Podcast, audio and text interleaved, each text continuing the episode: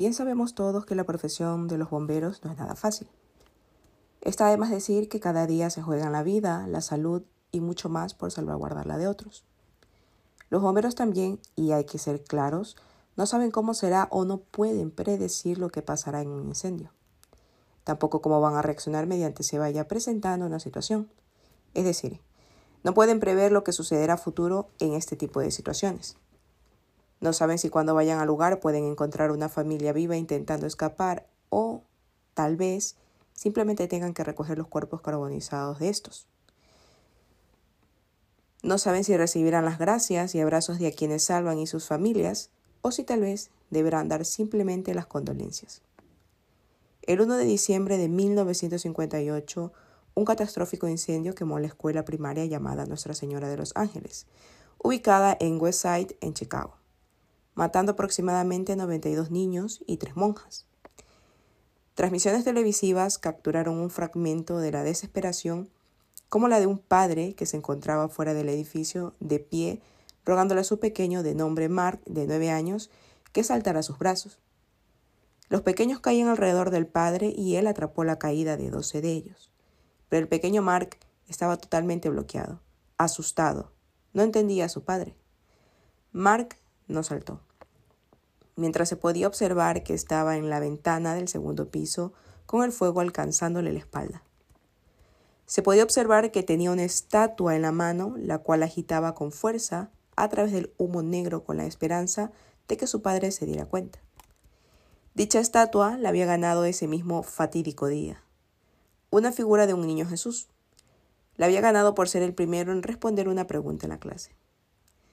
Cuando se interrogó a la madre, ésta dijo que Suponía que el niño estaba orgulloso, pues no creía que el niño entendiera lo que estaba pasando. En realidad, al igual que Mark, tal vez poco de los niños que estaban dentro de la escuela podrían entender con exactitud qué era lo que estaba pasando allá adentro. Y poco de los adultos que estaban atemorizados también. Padres, vecinos y bomberos pudieron tener tiempo para reaccionar e intervenir. Actuaron colocando escaleras, sujetándolas y rompieron ventanas las atravesaron. De esta manera pudieron recuperar los pequeños cuerpos empapados por el agua de entre los voraces llamas que consumían todo a su paso. El bombero Charles, que estaba aquel día en el reparto, estrelló la escalera de ocho metros contra la pared del segundo piso. Rápidamente subió cada uno de los escalones para inmediatamente encontrarse con el horripilante espectáculo. Alrededor de veinte estudiantes estaban atrapados contra la ventana. Fue cuando entonces Charles notó algo que lo desconcertaría inmediatamente. Las camisas blancas de los estudiantes estaban cambiando de color, pasando de blanco a tostado, para luego proceder a oscurecerse más. El calor abrasador había comenzado a quemarle la ropa a los niños. Eran solo segundos los que contaba Charles. Al observarles la ropa podía darse cuenta de que no quedaba mucho tiempo para, pues, que la habitación comenzar a alcanzar un punto de inflamación máximo, en el que todo, lo que había a su alrededor, incluido los niños, se convirtiera en una ola de llamas. En ese momento, y con la desesperación encima, hizo algo que pareciese descabellado para muchos. El bombero comenzó a coger a los niños y a arrojarlos por la ventana. En la mente del, del, bombero, tal vez de esta manera los niños podrían tener la posibilidad de sobrevivir a una caída de aproximadamente 7 metros, ya que pues eh, no tenían ninguna al quedarse en el aula en llamas. El incendio de la primaria Nuestra Señora de los Ángeles es hasta hoy en día una de las peores tragedias ocurridas en Chicago. Una tarde que rompió a más de una familia con las pérdidas que sucedieron y que también quebrantó a una comunidad que estaba en crecimiento. Esta segunda historia está considerada como una historia real, además de que forma parte de la historia de la antigua estación de bomberos de 107 en la localidad de Chicago. El 18 de abril del año 1925, un bombero de nombre Frank Lady se encontraba limpiando en ese momento una de las ventanas de la estación de bomberos cuando decide hacer una breve pausa. Mientras mantenía apoyada su mano al panel de vidrio de la ventana, es cuando, en ese momento, le comenta a uno de sus amigos que estaba cerca que sentía la extraña sensación de que iba a morir ese día. De inmediato se recibió en la estación una llamada de alarma de un incendio que se había desatado en Curran Hall y los bomberos se trasladaron ahí de inmediato. Esto era un edificio de oficinas en Chicago. Mientras combatían el fuego, una pared se derrumbó y mató a ocho de los bomberos que habían acudido a salvaguardar en ese momento. Frank Lady fue uno de los que murieron. A la mañana siguiente, uno de los bomberos notó algo totalmente extraño en una de las ventanas que había estado lavando Frank aquella misma noche antes de su muerte. Parecía ver una huella extraña, la cual parecía ser la mano de Frank en el cristal. La huella estaba justo en el mismo lugar donde se había apoyado el día anterior. Intentaron todo para hacer que se quitase la huella de la mano en el cristal, pero no pudieron hacerlo. Esta parecía estar estampada en la ventana. Un experto de la compañía de Pittsburgh, Blight Glass, llevó una solución especial para este tipo de manchas o huellas, en este caso, certificando que esto eliminaría dicha huella en el cristal. Pero aquello no lo solucionó. Y fue entonces cuando al pasar los años hubo varias sugerencias de quitar el cristal. Pero varios de los miembros de bomberos discutieron diciendo que no estaba bien jugar con lo desconocido y que aquello tal vez era un recordatorio, pues sí, tal vez aterrador, pero aún así un recordatorio de que su amigo, muerto, lo había dejado tal cual, ¿no? No cabía duda de que la huella de aquella mano era la de Frank Levitt. Y durante aproximadamente 20 años después de aquella huella, desafió cualquier explicación sensata y fue una especie de atracción para la gente de alrededor y de otros bomberos de la ciudad. Finalmente, en la mañana del 18 de abril de 1844, un repartidor de periódicos, sin darse cuenta, arrojó el periódico matutino a la estación de bomberos y rompió la ventana donde posaba la huella de Frank. Curiosamente, aquello ocurrió 20 años exactos después de la muerte de Frank Levitt, en la misma fecha del aniversario número 20 de la muerte del bombero. La tercera historia comienza de la siguiente manera. Hace aproximadamente 20 años ocurrió un incendio y aquella llamada fue de lo más extraña desde el comienzo. Quien atendió la llamada dijo que la esposa de la persona que llamó se escuchaba de fondo gritando, lo jodiste ahora. Mira, se fue y quemó lugar. Mientras tanto, el hombre le explicaba al operador de que su casa estaba completamente ardiendo en llamas y pedía auxilio porque no lograba escapar y salir de su vivienda. Cuando llegamos allí, el fuego ardía de formas extrañas. El fuego salía disparado por unas ventanas dando un giro de 90 grados hacia arriba y nuevamente se reintroducía, para repetirse lo mismo en otras ventanas de la casa. Cualquiera que tuviese la experiencia en incendios, como nosotros, hubiera quedado perplejo al ver aquella situación. El comportamiento de las llamas era de lo más extraño. Descabelladamente hablando, era como si tuvieran vida. La casa estaba gravemente comprometida y los dos sistemas con los que contábamos, las dos cisternas de agua, nos ayudaron tanto cuanto podían, para que nosotros podamos ingresar. Pero como lo sospechábamos, dentro no quedaba ni una vida a la que podríamos salvar.